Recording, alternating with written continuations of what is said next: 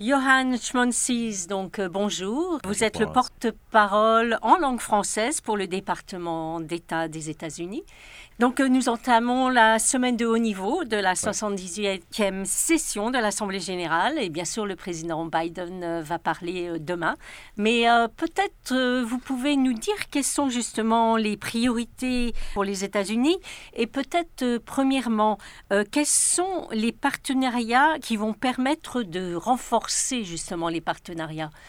Euh, en fait, euh, les partenariats, c'est une priorité des États-Unis euh, pour cette Assemblée générale. approfondir les partenariats et aussi créer de nouveaux partenariats pour poursuivre les buts euh, diplomatiques euh, des États-Unis et pour euh, faire face aux défis mondiaux actuels. Pour donner un exemple, l'administration vient de, de, construire un partenariat avec les îles du Pacifique. ça s'appelle les partenaires du Pacifique bleu. Euh, avec euh, quelques autres euh, pays de l'Ouest, y compris la Nouvelle-Zélande, le Japon, la France et les gouvernements des îles du Pacifique pour faire face aux, menaces du changement climatique, etc., auxquelles ils sont menacés en, ce moment. Hmm. Donc, euh, une des autres priorités ou un des thèmes qui va être abordé pendant cette Assemblée générale sont les objectifs de développement durable, bien sûr. Donc, euh, elles sont vraiment à l'ordre du jour. Donc, quels sont les moyens pour mettre en œuvre ces 17 objectifs de développement durable? Est-il possible d'atteindre ces objectifs d'ici 2030 les États-Unis restent optimistes euh, sur les 17 euh, objectifs de développement durable. Euh, je fais référence à la parole de l'ambassadrice Linda Thomas Greenfield le vendredi dernier. Et dans son discours, elle a expliqué comme les États-Unis restent le plus grand donateur, par exemple, de l'aide officielle au développement.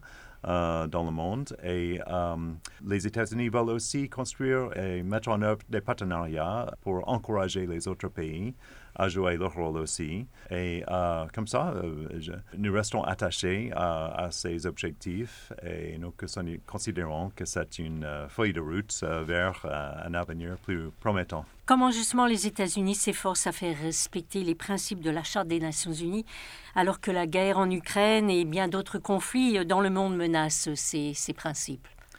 Bien sûr, ce thème-là euh, c'est un des problèmes les plus grands euh, auxquels on fait face maintenant. C'est encore en construisant des, partenariats euh, partout dans le monde qu'on essaie de, faire du progrès dans ce, dans ce thème-là. Par exemple, notre ministre de la Défense, Lloyd Austin, va inviter ses homologues de plusieurs pays, en particulier des pays européens, euh, cette semaine euh, pour un groupe de contact sur euh, la guerre en Ukraine. Et le président Biden va recevoir le président ukrainien Zelensky à la Maison-Blanche.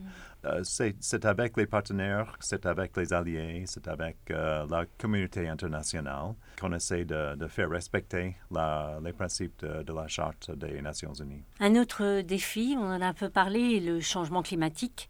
Donc, quel est l'engagement des États-Unis pour enrayer un changement climatique vraiment galopant. On ne peut pas parler de changement climatique sans parler des pays en voie de développement et comment ils vont euh, satisfaire leurs besoins pour l'énergie euh, dans l'avenir. Et un des, grands thèmes euh, de notre approche, c'est l'énergie verte. C'est promouvoir, par exemple, en Afrique où je vis, moi, une transition vers de l'énergie propre pour que les pays en voie de développement ne sont pas obligés de suivre le même chemin que les pays industrialisés ont suivi pour avoir euh, un développement qui a besoin du charbon, euh, qui a besoin euh, du, carburant traditionnel comme ça. Les technologies sont en train de se développer maintenant pour, pour que les économies, les pays en voie de développement peuvent réaliser leur avenir en utilisant une énergie propre. Parce que, hélas, les pays en voie de développement sont souvent les, ceux qui payent le prix un peu du changement climatique, n'est-ce pas? Il est vrai. J'étais au sommet africain euh, du climat euh, il y a deux semaines à Nairobi. Et c'était un des points principaux euh, sur lesquels on, est, on a focaliser les États-Unis. L'Afrique en particulier est susceptible au changement climatique et, il souffre parmi les premiers pays qui souffrent le plus du changement climatique, l'échec de leur culture de l'agriculture, etc. Et c'est pour ça qu'on euh, a dédié, le gouvernement américain a dédié plusieurs euh, euh, fonds, plusieurs millions, millions et milliards de dollars pour, pour aider ces pays à développer des cultures résistantes au changement climatique et en même temps qu'on fait des efforts sur le, sur le développement de leurs besoins énergétiques. En ce qui concerne la réforme des Nations Unies, donc que fait les États-Unis pour que l'organisation soit à la hauteur de sa mission et plus adaptée au monde d'aujourd'hui? Les États-Unis souhaitent que les institutions internationales, y compris euh, les Nations Unies, soient plus efficaces, plus transparentes, euh, plus adaptées à leurs objectifs. Et c'est encore avec des partenaires des autres, pays euh, qu'on essaie de bâtir un consensus sur le besoin de suivre un programme, un programme euh, vif pour euh, renouveler, pour analyser, pour restructurer peut-être quelques institutions internationales. Ça comprend aussi les, les banques multilatérales de développement. Ils doivent aussi peut-être changer, peut-être s'adapter pour euh, accomplir leur mission, qui est la réduction de la pauvreté, le développement, l'infrastructure. Il y a plusieurs chemins à, suivre pour réaliser, pour réaliser ces changements, mais il, faut, il faut commencer bientôt. Faut-il réformer le Conseil de sécurité aussi?